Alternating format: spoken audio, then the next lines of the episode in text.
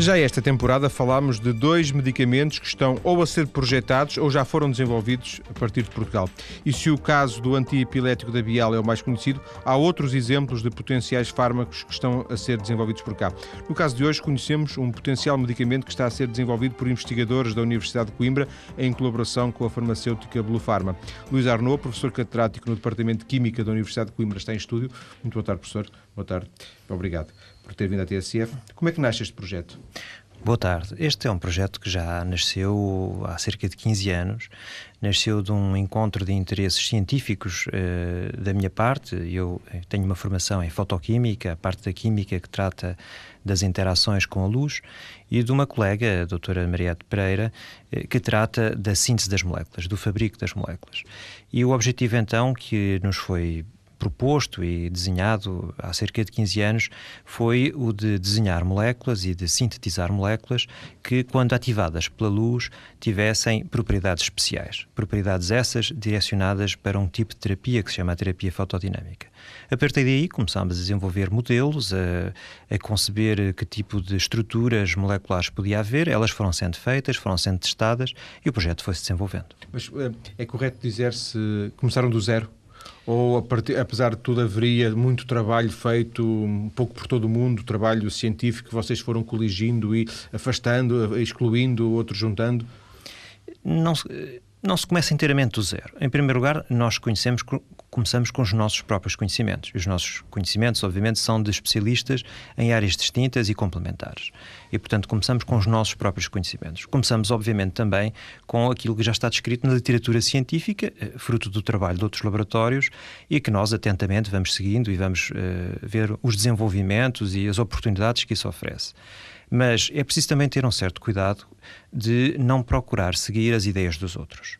Quando nós procuramos seguir as ideias dos outros, temos que ter consciência que eles já vão anos à nossa frente e que eh, provavelmente já exploraram aquilo que nós agora, que tivemos conhecimento dessas ideias, vamos explorar. Aquilo que se diria descobrir a pólvora, não é? Descobrir a pólvora. E, portanto, não vale a pena muito, é preciso ter um conhecimento bastante completo do que está na literatura científica, do que os outros laboratórios estão a fazer, mas é preciso também ter criatividade, ter inovação e procurar seguir novos caminhos, eventualmente motivado por eh, novas ideias, novas teorias, novos conceitos, novas moléculas, para ser então inovador e poder eh, surgir com, com algo que seja substancialmente melhor do que os outros já fizeram. Mas imagino que há 15 anos, ou se calhar há 13 ou há 12 ou por aí, eh, não haveria ainda uma noção de que isto, do que aquilo que, que, que o trabalho que vocês estariam a desenvolver teria, por exemplo, uma relação com o potencial com o cancro.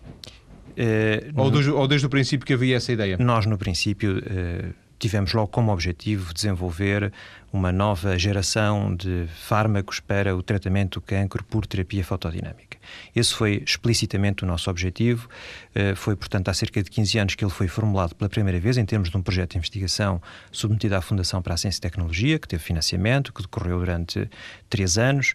Eh, com base nos resultados obtidos, eh, submetemos um novo projeto de financiamento para a Fundação para a Ciência e Tecnologia, objetivamente para melhorar o que tinha sido já feito por nós, decorreu durante mais três anos e no final, portanto, deste conjunto de três mais três anos e algum interregno pelo caminho, eh, conseguimos efetivamente patentear uma nova família de moléculas com eh, características eh, vantajosas para o tratamento do cancro. Portanto, essa, molécula, essa, perdão, essa patente surge mais ou menos seis ou sete anos depois do, do, do início do trabalho. A primeira patente, enfim, depois houve outras, mas a primeira patente, eh, se a memória não me atraiçoa, terá sido em 2004. Uh, e como eu disse, portanto, é o fruto de cerca de 6 a 7 anos de investigação. A primeira foi uma, uma investigação mais básica, uma, quase uma investigação pura, embora houvesse um conceito por trás, um conceito que estávamos a explorar e a tentar redefinir um bocadinho, enfim, dentro dos domínios do tema. Uh, e depois o segundo projeto é já um projeto mais orientado, investigação orientada. Eh, que nos permitiu então chegar à, à patente. Uh, a patente descreve uma nova classe de moléculas, caracteriza-as pelas suas propriedades, digamos, vantajosas para este tipo de terapia, mas uh, ainda nessa altura, portanto, estamos em 2004, havia necessidade de produzir prova adicional. Aliás, a necessidade de produzir prova adicional é constante ao longo do desenvolvimento do medicamento. Uh, mas naquele caso em concreto, a prova adicional que necessitava de ser feita era uma prova de caráter mais biológico, enfim, ensaios uh, com células, ensaios com animais, que uh, permitissem verificar nesses alvos terapêuticos que o que tinha sido observado no laboratório químico também se podia observar já com, com, com, os animais e com as células. Ensaios esses foram feitos? Esses ensaios, para serem feitos, requereram efetivamente novas competências. Nós apresentámos o projeto à Blue Pharma e, em particular, o professor Sérgio Simões, da Blue Pharma, manifestou-se de imediato muito entusiasmado com esta ideia.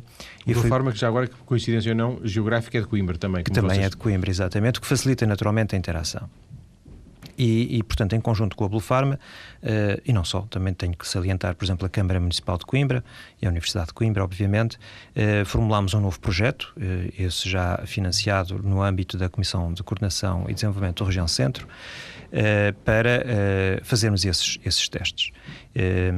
O projeto foi depois uh, reformulado em segundo projeto, portanto foram mais dois projetos de investigação, portanto mais quatro anos de trabalho e, uh, em resultado desses mais quatro anos de trabalho, uh, conseguimos obter a, a, prova que procurávamos e registámos uma segunda patente. E, portanto, neste momento nós temos, de facto, uma primeira patente eh, onde são discutidos os compostos e as suas propriedades e uma segunda patente onde é discutida a sua aplicação. Isso constitui já, digamos, uma propriedade intelectual bastante valiosa. Eh, por curiosidade, eh, eh, contribuir para obter uma patente representa, em termos para um investigador, uma coisa proporcional a de fazer uma tese, uma tese de doutoramento ou nem, nem Olha, eu, eu costumo dizer o seguinte: um, o trabalho científico normalmente uh, pode-se distinguir em, em, artigos científicos que são publicados nas revistas internacionais, que são lidos pelos nossos colegas, e as patentes, que têm, obviamente, um interesse mais para as empresas. Eu costumo dizer que artigos científicos é com propriedades. Quantas mais propriedades a gente tiver, melhor. Eh, é sempre bom ter mais uma propriedade. Às vezes há propriedades boas e outras que não são boas. Há propriedades que estão bem localizadas, outras Sim. que ninguém se interessa e, por há elas. artigos que também correm melhor do que outros. Os artigos é a mesma coisa. E, e uma patente é muito diferente de uma propriedade. Uma patente é quase como ter um filho eh, porque as patentes obrigam-nos a permanentemente estar a alimentá-las, como os filhos.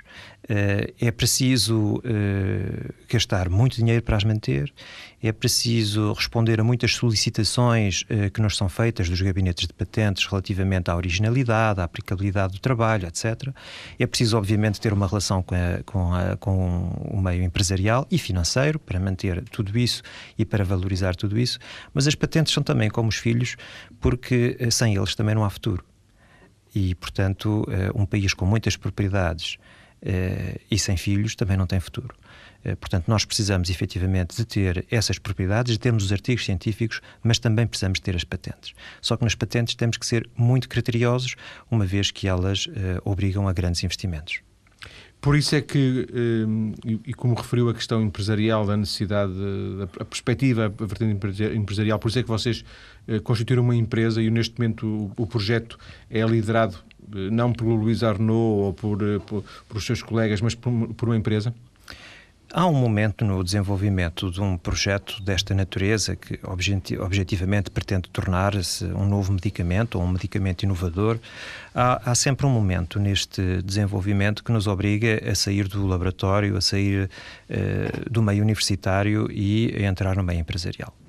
Eh, esse momento surge, obviamente, quando as patentes estão feitas eh, e quando é necessário encontrar eh, quantidades de financiamento muito apreciáveis para podermos começar a realizar testes clínicos.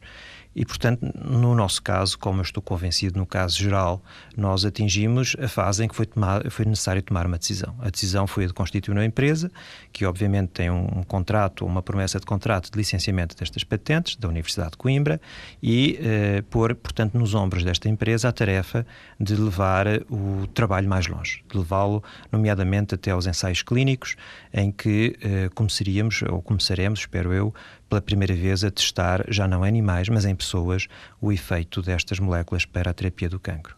Referiu uh, a Universidade de Coimbra, qual é o papel uh, da Universidade de Coimbra neste, neste processo? Uh, O desenvolvimento desta propriedade intelectual decorreu essencialmente dentro da Universidade de Coimbra. A primeira parte, totalmente dentro da Universidade de Coimbra, a segunda parte, em colaboração com a Blue Pharma e uma pequena colaboração também da Câmara Municipal de Coimbra. Portanto, as propriedades, a propriedade das, uh, das patentes é da Universidade de Coimbra e foi a Universidade de Coimbra que, uh, juntamente com esta spin-off, com esta Lusitin SA, fez um contrato de licenciamento dessa propriedade intelectual de forma a que, no meio empresarial, que é o mais adequado, se possa continuar a fazer o desenvolvimento do projeto e, nomeadamente, levá-lo até à fase dos testes clínicos. Já agora, já agora, por curiosidade, vocês, investigadores, abdicaram desse, da patente uh, em termos pessoais? As coisas não se podem pôr assim? Ou era mais fácil ser a universidade a agregar a própria... A Universidade de Coimbra tem, como todas as universidades, suponho eu, neste momento em Portugal, tem um regulamento de propriedade intelectual. O regulamento de propriedade intelectual da Universidade de Coimbra é bastante claro e diz que a propriedade das patentes é da Universidade de Coimbra. Quando desenvolvidas no âmbito da universidade? Quando desenvolvidas no âmbito da universidade. E, portanto, a patente é o, o, a primeira inteiramente da Universidade de Coimbra e a segunda, em parte, eh, a outra portanto, parte... A questão, nem se coloca... a questão não se coloca. Isso não quer dizer que os investigadores eh, que, portanto, trabalharam e são inventores dessa patente não tenham direito a uma parte do que sejam os eventuais uh, benefícios Sim. que a patente venha dar. Mas uh, quem trabalha com estas coisas sabe que os benefícios, ou seja, quando a gente vê a diferença entre as vendas ou as receitas e os encargos e o investimento que foi feito, os benefícios só se veem no melhor dos casos, daqui a 10 a 15 anos. Eh, portanto, não é uma questão de abdicar, é uma questão de que por enquanto não há. E, portanto, não havendo, também não haveria grande lugar à discussão. Eh, de qualquer forma, a nossa expectativa é que a Lusitin, a empresa que foi criada, consiga eh, continuar a fazer o seu percurso para eh, levar até o fim e, e transformar estas moléculas em medicamentos. Com tudo, com tudo isto, com todos estes anos que passaram, eu imagino que um, a sua vida, uh, a vida do Luís Arnaud, como a vida académica, é, é disso que estamos a falar, uh, tenha sofrido aqui algum tipo de, de, confrontação, no sentido em que há um trabalho de, um trabalho de aulas, não é? Porque os, os nossos investigadores em Portugal estão intimamente ligados à parte letiva. Um, e depois também há o entusiasmo, o interesse em desenvolver eh, o trabalho nesta área. Como é que se concilia esses dois, esses dois campos? Eu, eu tenho a, a, felicidade eh, de ter um, um, ou de pertencer a um grupo de investigação uh, cheio de gente jovem e motivada e uh, graças a eles, sobretudo graças a eles, é um grupo já razoavelmente grande, uh, há cerca de 10 a 20 investigadores continuamente a trabalhar nestes projetos. Graças a eles foi possível ir mantendo quer o projeto mais aplicado, que é este projeto da terapia fotodinâmica para o tratamento do cancro, quer outros projetos mais científicos, alguns, outros muito embrionários ainda, outros até se calhar mais antigos, mas que são estritamente de caráter científico, e portanto, graças a todo esse apoio de uma grande equipa e de uma equipa cheia de boa vontade, eh, tem sido possível manter eh, as aulas a funcionar, o laboratório a funcionar, eh, vários projetos de investigação um e deles, financiamento. Um deles, um deles, recebeu um prémio, não é? recentemente. Sim, um dos projetos de investigação, um pouco mais embrionário do que este, recebeu o prémio BES Inovação, o grande prémio BES Inovação, em 2008. Esse projeto está numa fase de desenvolvimento mais precoce. Eu espero que daqui a um ou dois anos possamos eventualmente vir a falar dele e das perspectivas que ele oferece portanto, tem havido e continuará certamente a haver um conjunto diversificado de temas que são tratados. Isso, aliás, é importante, porque uh, é precisamente porque nós não estamos excessivamente focalizados numa só temática que conseguimos ter pensamentos um bocadinho mais uh, transversais e ir buscar soluções onde elas não são esperadas. Onde normalmente o investigador que está excessivamente focalizado num objetivo uh, e que, portanto, não pensa paralelamente, uh, não vai buscar soluções. E, portanto, esse, esse ir buscar outras soluções permitiu-nos, enfim, um certo apoio teórico também, permitiu-nos uh, chegar a onde, suponho eu, neste momento, não há outras moléculas que tenham ido tão longe. Pelos seus horizontes, a sua expectativa pessoal passa. Hum uma dedicação exclusiva a este projeto, à empresa, à Lusitin, não é assim? Ou passa por continuar a ser o académico Luís Arnaud? Eu, eu não, não, não sei se consigo. Sempre, sempre que há uma, uma, uma, pausa de mais de 3 segundos, eu considero que a pergunta cria embaraço ao convidado. Não, eu não diria embaraço. É, é, é, difícil de prever o futuro, como é evidente. Pode haver uma oportunidade ou pode haver uma razão forte que me leve a abandonar eh, a universidade. Eh, não está claramente nos meus planos, mas também não vou eh, fazer daí nenhum tabu. Eu, neste momento, sou investigador em exclusividade na Universidade de Coimbra. Eh, e, portanto, embora sócio de uma empresa, isso não tem nada a ver Sim. com a minha atividade. A empresa, aliás, neste momento não exerce atividade. E a empresa podia ser de jardinagem, por exemplo? Podia ser de outra coisa qualquer, como é evidente. Uh, há condicionantes. Eu, uh, muito sinceramente, posso dizer algumas dessas condicionantes. Mas a primeira condicionante é uh, o financiamento. se houvesse um financiamento que clarificasse a possibilidade da empresa Lusitino levar até ao mercado o fármaco que nós estamos a desenvolver, eu com certeza que me dedicaria de alma e coração exclusivamente a isso. Mas era preciso que fosse clarificado que esse financiamento existe. E nós estamos a falar de quantidades de financiamento muito importantes. Uh, nós, para podermos evoluir neste momento, e porque o projeto se tornou um projeto empresarial, uh, candidatámos, por exemplo, ao CREN. Uh, candidatámos em janeiro de 2009 ao CREN. Depois de uh, questões técnicas, que naturalmente surgem sempre, uh, obtivemos uma avaliação do nosso projeto em uh, julho, se eu não estou em erro, de 2009.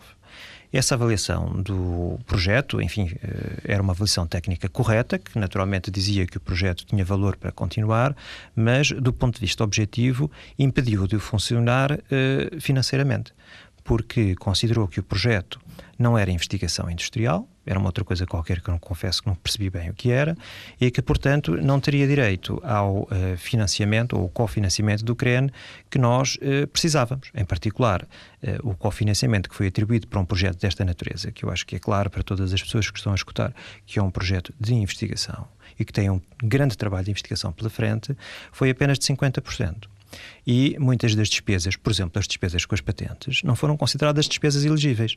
Isto transformou um projeto uh, numa, uh, numa proposta absolutamente inviável do ponto de vista financeiro, porque a empresa Lusitin estava-se a pedir um esforço de financiamento que estava muito para além das nossas capacidades.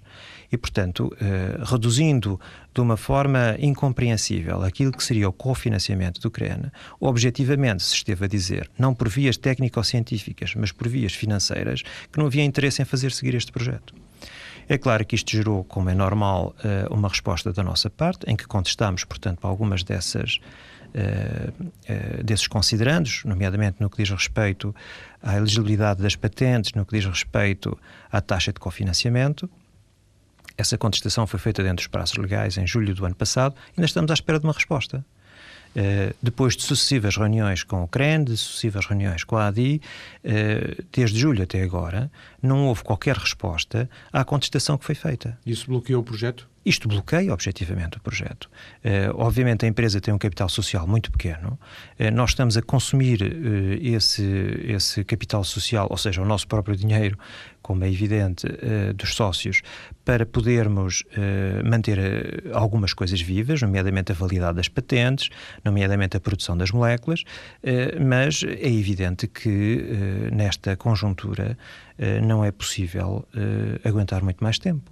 Uh, e como aparentemente o CREN entende que não tem prazo para responder, podemos estar indefinidamente nesta situação, o que significa matar efetivamente o projeto. E há esse risco? Eu gostaria de acreditar que não. Eu gostaria de acreditar que, algures no fundo deste país, há um bocadinho de bom senso. Uh, do ponto de vista técnico, eu estou convencido, enfim, em conversas informais com vários dos técnicos do CREN, que não há objeções, uh, que eles entendem os nossos argumentos, alguns colhem, outros não colhem, a vida é isso, uh, os argumentos essenciais colhem, os argumentos essenciais são também os que são necessários para que o financiamento vital uh, seja atribuído, mas sem esse financiamento vital nós não temos condições de continuar. Nós vamos continuar a, a, desenvolver a ideia de, de, deste novo projeto, deste projeto de, de, um novo fármaco na segunda parte do programa. Vamos ter as notícias daqui a poucos minutos. Vamos continuar a conversar com o Luís Arnaud já a seguir. Até já. E retomamos para continuar a conhecer uh, o, a proposta de um novo fármaco que está a ser desenvolvido em Portugal, mais concretamente em Coimbra, juntando investigadores do Departamento de Química da Universidade Local, da Universidade de Coimbra, e também da farmacêutica Blue Pharma. Luís Arnaud, professor catedrático do Departamento de Coimbra, é e, e uma das pessoas que está na origem deste projeto, está em estúdio para continuar a conversar. Uma das coisas que para mim foi surpreendente quando surpreendente pela minha ignorância, pela, pela exposição pública da minha ignorância, quando aqui falei com com a, a, o, os responsáveis da Bial sobre os custos de, de para além de ser preciso muitos anos e, e, não é possível fazer por menos, dizer, tendo porventura a, a, vacina da gripe A, não é possível fazer uh, cortes. Na, na, isto demora mesmo tempo e tem que ser mesmo assim. E, e, todos, se calhar, gostariam que fosse menos tempo, mas é preciso muito tempo. Também estamos a falar de muitos, eu dizer, centenas de milhões de euros, não é? E não sei, vocês têm uma estimativa de quanto é que este projeto, uh, no fim, pode ter custado? Eu, eu posso dizer que nós, até agora, teremos gasto cerca de 2 milhões de euros. Uh, e fizemos a parte mais barata do, uh, da investigação. A parte seguinte, que é aquela que nós, eh, nos próximos dois anos, nos propomos fazer e que consiste em levar uh, até o início dos testes clínicos, poderia envolver mais 2 milhões de euros. os testes clínicos estão divididos em várias fases. A primeira fase é feita só para assegurar da segurança do medicamento e, portanto, que ele não traz prejuízos para as pessoas que os vão testar, é até normalmente feita com voluntários saudáveis e, portanto, seria incluída dentro deste orçamento. Depois há uma segunda fase em que, com um grupo limitado de voluntários, já doentes, se fazem os ensaios clínicos novamente e essa fase pode custar mais 2 a 4 milhões de euros, depende um pouco de aonde é que se faz, qual é o número de voluntários que são recrutados, etc. E depois entramos na fase megalómana, que são os estudos multicêntricos, com uh, milhares de voluntários, necessariamente realizados em uh, países diferentes, com uh, grupos de doentes diferentes, etc., para podermos ter resultados com relevância estatística, para termos a certeza que não há nenhum enviesamento de resultados e aí os custos, de facto, podem cifrar-se em 500 milhões de euros com alguma facilidade. Portanto, eh, todo o projeto eh, de levar uma molécula a transformar-se num medicamento é um projeto que pode durar 15 eh, a 20 anos e que pode ter custos que vão até os 500 milhões de euros. Sendo que não, é, não me é difícil concluir que vocês, Luz e TIN, não teriam condições para, para desenvolver o projeto é. É, é, já, eh, bem, eu devo dizer que logo quando nós começámos, há 15 anos atrás, uh, houve alguns avaliadores de projetos uh, que nós submetemos e que acabaram por ser financiados, que disseram do projeto, vocês não vale a pena sequer começarem, porque o cancro é de tal forma complicado, de tal forma competitivo, com tantos centros de investigação ao nível mundial uh, a trabalharem nisto, com tantas empresas interessadas e competitivas, que vocês nem sequer nunca vão conseguir registrar uma patente. Já registramos duas. Uh, depois disseram que a gente não conseguia passar isto para o meio empresarial, que o projeto ia morrer na praia, ia morrer dentro dos laboratórios Sim. das universidades. Uh, nós conseguimos efetivamente motivar a Pelo Pharma, motivar a indústria farmacêutica, criar uma empresa e, e avançar, portanto, mais essa fase. Agora também há quem diga que não conseguimos chegar à fase 1, que não vamos ter autorização das entidades reguladoras para fazer os ensaios com doentes. Eh, eu estou firmemente convicto de que sim, que vamos conseguir chegar à fase 1 e então estou convicto que vamos conseguir fazer tratamento em doentes, ou seja, fase 2, pelo menos num grupo uh, bem definido e restrito de doentes. Uh, tenho essa expectativa, acho que nós temos os conhecimentos e temos os meios necessários para o fazer. Eh, não sou completamente doido e, portanto, tenho perfeita consciência que não vou arranjar eh, daqui a 3 ou 4 anos 500 milhões de euros para fazer fase 3. Isso é impensável. Quer dizer, tudo pode acontecer e a Bial, de facto, deu um exemplo que era possível, mas é extremamente difícil de acontecer. Uh, nessas circunstâncias, o nosso projeto de desenvolvimento, no final, terá que passar por parcerias com indústrias farmacêuticas Sim. de outra dimensão que estejam, entretanto, eh, motivadas para fazerem o trabalho connosco. E tenham capital nessa. E tenham, e tenham capital para isso. Professor, é, é, uma das coisas que eu lhe perguntei no início e que vou recuperar agora era, a questão de, de, do, do, vosso objetivo. E ficou claro que vocês, desde o princípio, se propuseram desenvolver uma molécula que tivesse a ver com a questão uh, do cancro. Sendo que, tanto quanto eu percebi pela, pelo seu trabalho, e, e disse-nos há bocadinho, a especialista, a sua especialidade é fotoquímica, não é? E, portanto, não estamos a falar de um, não estamos a falar de um comprimido que, que, vai ser tomado para, para resolver qualquer problema, não é? Não, aqui o que nós, eh, portanto, na terapia fotodinâmica do cancro, procuramos aliar é uma fonte de luz a uma molécula. E só na conjunção entre a iluminação e a molécula é que uh, resulta um efeito terapêutico. A luz por si só não faz nada, é uma luz uh, inócua, é um, mais um exatamente infravermelho, exatamente, que é a luz que atravessa melhor os tecidos humanos e, e, todos os dias nós estamos expostos aos infravermelhos do sol sem qualquer problema, portanto a luz é inócua. O medicamento no escuro é totalmente inócuo. Uh, já foi testado, enfim, com vários tipos de modelos e nós sabemos que tem uma enorme tolerância uh, por parte do organismo, portanto é inócuo. É só quando nós juntamos os dois vetores, portanto a luz e a molécula, que esta é ativada. E quando ela é ativada, desencadeia uma série de reações que conduzem à morte celular no local onde foi ativada. Portanto, como a luz é, é muito dirigível através de lasers, de fibras ópticas, nós podemos eh, localmente e apenas no sítio onde vamos com esse feixe de luz de laser. Com pormenores no sítio, é isso? Com uma precisão, digamos, de milímetros, ativar apenas naquele sítio a molécula para ela matar digamos, o tumor apenas naquele sítio, deixa, preservando todos os outros tecidos ao redor. E, portanto, o objetivo da terapia fotodinâmica é precisamente o de reduzir os efeitos colaterais de um tratamento, fazendo apenas com que a molécula mate os tecidos no local onde eles são irradiados. E de alguma forma essa molécula, por exemplo, poderá ser um líquido, um gel que, que é aplicado sobre a pele e depois onde, onde a luz incide? Sim, aí temos uh, várias alternativas e isso depende naturalmente qual é o nosso objetivo. Que Mas é sempre uma coisa na pele, é isso? Não necessariamente. Não. Nós uh, desenvolvemos uh, formulações para dois tipos de aplicações diferentes. uma das formulações foi desenvolvida para o câncer da pele e para lesões pré-cancerígenas da pele, e inclusivamente para a acne, e é, portanto, uma aplicação local, tópica, na pele, diretamente através de um creme, seguido da irradiação da luz e então da morte celular. Eh, a outra aplicação que está a ser desenvolvida é eh, um pouco diferente porque baseia-se na administração sistémica, portanto, uma injeção.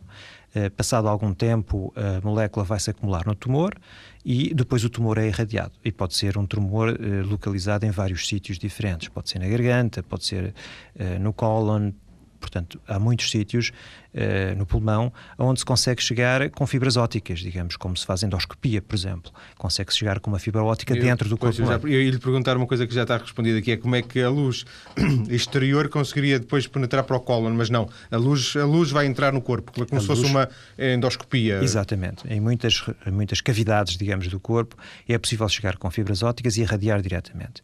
Mas uma das características interessantes das moléculas que nós desenvolvemos é precisamente, e eu quase diria bastante singular, é, é precisamente a de absorverem a luz do infravermelho. E o infravermelho é a radiação eh, para o qual o nosso corpo é mais transparente. Enquanto que uh, as cores do, do visível, o, o azul, o amarelo, o verde, assim que incidem sobre a nossa pele em poucos eh, microns, menos até menos de um milímetro, são praticamente todos absorvidos, a luz infravermelha penetra mais profundamente no nosso corpo. Pode penetrar até um centímetro, um centímetro e meio, antes de ser substancialmente absorvida pelos, pelos tecidos. E isso significa então que eh, eh, com este tipo de composto que vai absorver luz infravermelha, é possível fazer tratamentos em zonas do corpo onde de outra forma não seria e também com tumores de maiores dimensões.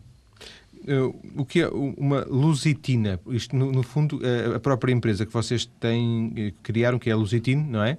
Está na origem de uma, de uma outra. Não, na origem não, está relacionado com uma outra palavra que é a lusitina. É, é, é a molécula de que estamos a falar? Sim, as moléculas têm nomes muito complicados uh, e, e, portanto, são difíceis de comunicar. Eh, nós procuramos encontrar um nome que fosse mais apelativo, como é evidente, mas também que traduzisse um, fa um facto, que é que a molécula foi uh, aqui desenvolvida, em Portugal, e portanto gostávamos de associar a imagem de Portugal, no caso da Lusitânia, também o facto de ser ativada por luz, e andámos um bocadinho à procura de qual seria um nome mais apropriado para isto, e acabou por ser até a minha esposa que sugeriu Lusitine, ela que até é francesa, mas que uh, toda a gente gostou muito, e portanto acabou por ser o nome que nós, uh, genericamente, damos à família das moléculas e que uh, utilizamos para a constituição da empresa. E esta molécula uh, é fabricada a partir. É, não sei, vocês dizem sintetizada, é mas é, é uma, uma, molécula natural do nosso corpo que, que, se, que se retira do corpo, que é produzida. Não, ela é uma molécula de síntese. Eu, eu, eu, tenho que dizer isto, talvez, enfim, com o risco de não ser compreendido por algumas pessoas, mas é preciso ter consciência do seguinte: uh, na altura dos druidas, as pessoas, ou os druidas, ou os feiticeiros, iam ao campo, buscavam umas ervinhas e a partir dessas ervinhas faziam poções mágicas. Uh, e davam isso à aldeia para tratar das pessoas. E isso era ótimo. De facto, algumas vezes até conseguiam tratar, porque existem de facto ervas medicinais. Uh, mas quando a nossa aldeia é uma aldeia global, o druida não encontrará uh, no campo florzinhas suficientes para fazer medicamento para a aldeia global. E, portanto, tudo aquilo que são eh, produtos de origem natural tem uma aplicação relativamente limitada em medicina hoje em dia, porque é preciso produzir em altamente grande escala. E, portanto, é muito mais vantajoso do ponto de vista económico e até do ponto de vista ambiental procurar encontrar uma forma de fazer essas mesmas moléculas no laboratório do que ir à procura das flores no campo. Não haveria flores suficientes para poder fazer uh, esse tipo de moléculas. Estas moléculas são de uma família de, de, de, bactérias. Se nós tivéssemos que cultivar estas bactérias para extrair a quantidade suficiente que seria necessária para fazer medicamentos para uh, uma doença que afeta metade da população mundial, uh, enchíamos a terra de bactérias e não conseguíamos ter o suficiente. Portanto, é necessário, uh, para ser viável nestes procedimentos, ter meios de o fazer no laboratório. E, de facto, a molécula é feita no laboratório. É, portanto, uma molécula chamada de síntese, não é uma molécula natural. Sendo que é fácil de produzir, e este fácil significa quer pelo custo que, que, que, que, que, que, obviamente em que, em que resulta, seja pelo trabalho uh, que, que dá uh, para produzir milhões de. Sim. Eh, é evidente que existe uma grande diversidade de moléculas que se podem fazer, às vezes até inadvertidamente, no laboratório. Eh, para que ela possa seguir o seu caminho e se transformar uh, num medicamento, é necessário ter condições de produção extraordinariamente regulamentadas que obrigam a que se saiba exatamente o que se está a fazer, em que quantidade se está a fazer, quais são as empresas, etc. Isso é uma área uh, que eu, uh, genericamente, posso dizer que é a química medicinal que é uma área de concepção, de desenho, de síntese, de caracterização e de análise de moléculas que têm efeitos terapêuticos acrescidos. E, portanto, nós tivemos aqui um trabalho muito aprofundado de química medicinal para conseguirmos chegar a um método de produção que hoje em dia nos permite, uh, em 10 minutos, uh, ter uma dose suficiente de composto para tratar 10 pessoas. Eh, a partir de moléculas que são muito abundantes e que, portanto, uh, estarão sempre muito disponíveis. Isso permite-nos fazer o escalamento, digamos, da produção e pensar que se um dia for necessário fornecer um mercado de um milhão de pessoas, nós temos meios de o fazer sem, uh, com isso, produzir uma sobrecarga ambiental exagerada. Tem noção se, e hoje em dia é muito, é muito fácil, entre aspas, é muito fácil, uh, ia dizer que é muito fácil ter noção do, do, do que acontece em termos globais, uh, em termos académicos. Tem noção se existem outro outros grupos de investigadores no mundo a trabalhar na mesma área que vocês? É, isto é um, uma, uma área extraordinariamente competitiva, extraordinariamente competitiva. Uh, não só o cancro em si, que obviamente reúne milhares ou centenas de milhares de investigadores todos os dias a trabalharem para encontrarem melhores soluções, como inclusive dentro da terapia fotodinâmica. E, portanto, nós uh, sabemos bem que dentro da terapia fotodinâmica existem outras propostas, uh, algumas estão um pouco mais adiantadas do que nós, em termos de ensaios clínicos, há duas que estão, duas e apenas duas, que estão no mercado. Obviamente que a nossa grande preocupação foi de comparar, comparar a nossa proposta com as que existem no mercado e isso foi feito exaustivamente e com alguma segurança nós podemos podemos dizer que a nossa molécula, pelo menos nos ensaios em modelos animal, é cerca de 100 vezes mais eficaz, quer do que as que existem no mercado, quer das que estão em ensaios clínicos para este tipo de tratamento. E isso poderá levar que, por exemplo, hum, no mercado global algum, alguma das empresas que, da, dessa área farmacêutica que trabalha especificamente com fotodinâmica ou fotoquímica, não é?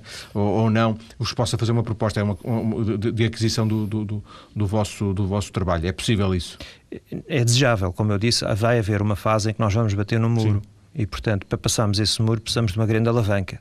Eh, e, portanto, nós esperamos é criar eh, o conhecimento suficiente para atrair a atenção desses potenciais investidores, das grandes empresas farmacêuticas, para quando chegarmos ao muro, ou seja, daqui a Sim. três ou quatro anos, sermos capazes de encontrar o parceiro que nos leva para o outro lado. É, portanto, evitar essa fase de ter que bater no muro. Antes, antes de bater, já, já teriam encontrado esse, esse parceiro, eventualmente. E é por isso que neste momento é importante continuar com o projeto. Uh, continuar com o projeto e iniciar uh, os testes clínicos. Eu estou convencido que, uma vez iniciados os testes clínicos e provada num pequeno grupo de, de, voluntários a eficácia do tratamento, que não nos vão faltar propostas, mas obviamente temos que fazer esse trabalho. Primeiro, então, é preciso desbloquear essa questão do crânio, segundo, segundo percebida eu estou convencido que, digamos, que os, os mal-entendidos ou, digamos, eh, os atrasos que são sempre prejudiciais, porque as patentes têm um tempo de vida limitado, uh, que acabarão por ser resolvidos. Uh, é também importante, já agora, uh, se me permite desviar-me ligeiramente da pergunta, mas, mas é importante também dizer o seguinte: estas coisas só se fazem com conhecimento. não é só o dinheiro, é também o conhecimento. E, portanto, é necessário criar em Portugal conhecimento nesta área. Uh, criar conhecimento significa formar pessoas uh, dentro do que eu genericamente designei a, química medicinal que nos permitam uh, mais tarde, quando todos estes projetos, não só nosso, mas o, o, o da Pial, o da Alfama, muitas outras empresas que foram criadas no setor farmacêutico, quando eles atingem uma certa maturidade e querem fazer as moléculas, terem gente competente para as fazer. E, e, nesse aspecto a formação é essencial. Nós, em Coimbra, vamos iniciar brevemente, espero, uma licenciatura em Química Medicinal, cujo objetivo é precisamente iniciar a formação dos jovens, que obviamente depois vai ter que ser continuada com mestrados, eventualmente com doutoramentos, que lhes permita entrar neste domínio, entrar no domínio da concepção dos medicamentos, uh, no fabrico, eh, na avaliação, na análise desses Sim. medicamentos.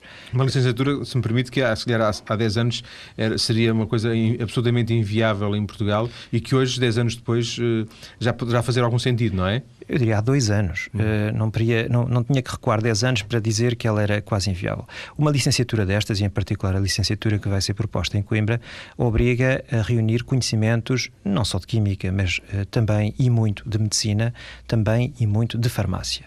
Tanto assim que, pela primeira vez, tanto quanto eu sei, uh, três faculdades, no caso a Faculdade de Ciências, a Faculdade de Medicina e a Faculdade de Farmácia da Universidade de Coimbra, se juntaram numa proposta conjunta para formar, para fazer esta licenciatura. Portanto, esta é uma licenciatura dada em simultâneo pelas três faculdades, o que significa que vai recolher os saberes, enfim, dos professores das três faculdades para se juntarem nisto. É, é necessariamente interdisciplinar. E esta ideia de trabalhar em grupo desta maneira não foi sempre popular em Portugal. Uma das perguntas que eu uh, faço com alguma insistência, uma das perguntas recorrentes eh, quando falamos deste tipo de investigação muito pioneira em Portugal, tem a ver com o facto de, estando em Portugal, isso poder ser ou não, não digo uma mais-valia, não, não vou a esse ponto, mas poder ser ou não um problema. Eh, já tive aqui respostas de, de convidados que dizem que é absolutamente indiferente estar em Portugal ou não estar, porque interessa o, o conhecimento, outros que dizem que não, que há um peso, às vezes uma, uma desconfiança, um, um algum preconceito. Eh, o que é que lhe parece? Fazer um trabalho como este a partir de Portugal é um problema? É uma desvantagem? Eu diria certamente que não é uma vantagem. Uh, não é sempre uma desvantagem trabalhar em Portugal em ciência. É preciso dizer isto também com alguma clareza. Eu devo dizer que, em alguns domínios, até é uma vantagem. Quando nós queremos fazer uma ruptura com o que é feito, é melhor estar em Portugal do que estar nos Estados Unidos. Porque nos Estados Unidos é mais fácil de seguir a corrente. A corrente é muito forte e, portanto, as pessoas seguem naturalmente a corrente. Para fazer uma coisa contra a corrente, até nem é mau estar em Portugal pode, no limite, ser considerada uma pequena vantagem para, para Por exemplo, poder... criar uma licenciatura nova, em vez, eh, como essa que referiu, talvez se possa, considerar uma, possa construir uma boa licenciatura uh, do que adaptar ou remendar outras que já existissem noutros países, porventura? É um bom exemplo, sem dúvida. Eu acho que para ir contra a corrente não é mau estar em Portugal, criar rupturas não é mau estar em Portugal. Um projeto em que, a certa altura, é necessário um elevado nível de financiamento é um problema em Portugal. O país não encontrou ainda mecanismos ágeis para levar a investigação do laboratório para o mercado. Eh, esta, confesso, é mesmo uma das minhas preocupações centrais enquanto cidadão. Eh, não é fácil de fazer isto e nem todos os países encontraram soluções. Em Portugal, em particular, acho que é necessário ainda trabalhar muito em conjunto com as empresas e as universidades para encontrar esses mecanismos. E o Estado, obviamente, também tem que jogar um papel central neste, neste, no criar destes mecanismos. E já agora, visto de fora, tanto quanto consegue perceber, para quem está eh, na indústria farmacêutica anglo-saxónica, francesa, etc., há uns tipos em Portugal que estão a fazer um trabalho mas uh, são em Portugal, será que eles são, são competentes? Acha que existe esse tipo de, de visão? Ou, ou o, o, o, trabalho vale por si próprio? O, o mérito é universal? Eu, eu, tenho sido convidado para dar conferências em muitos sítios do mundo inteiro. E, portanto, nunca senti que, pelo facto de ser português, fosse menos convidado do que, eventualmente, colegas uh, de outros países. Portanto, nesse aspecto, eu, eu não me sinto uh, desconsiderado pela minha nacionalidade. Acho que os portugueses têm dado de si uma boa imagem lá fora, de uma forma geral. Estou a falar, obviamente, do aspecto científico, podia estar a falar de esporte, mas estou a falar do aspecto científico. Têm dado uma boa imagem de si próprios. Uh, não há, que eu saiba, praticamente nenhum exemplo de, de falsificação em ciência em Portugal.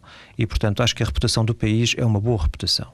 E, portanto, nesse aspecto, uh, tenho sido convidado e continuarei, espero eu, a ser convidado uh, a dar conferências e a ser reconhecido por elas. Obviamente que estas coisas são sempre muito controversas, uh, sobretudo porque, como eu disse, há interesses contraditórios e nós, quando vamos para esta luta, temos que ir muito bem preparados. Temos que ir prontos para, de facto, uma boa refrega e para muita controvérsia. Mas quando estamos preparados para isso, não há que ter receio. Muito obrigado, Luís Arnaud. Agradeço ao professor Luís Arnaud ter vindo à TSF para nos falar do trabalho que a equipa de investigadores do Departamento de Química da Faculdade de Ciências da Universidade de Coimbra está a fazer eh, a partir do desenvolvimento de um novo fármaco indicado para potencialmente tratar diversos cancros. Obrigado, boa tarde.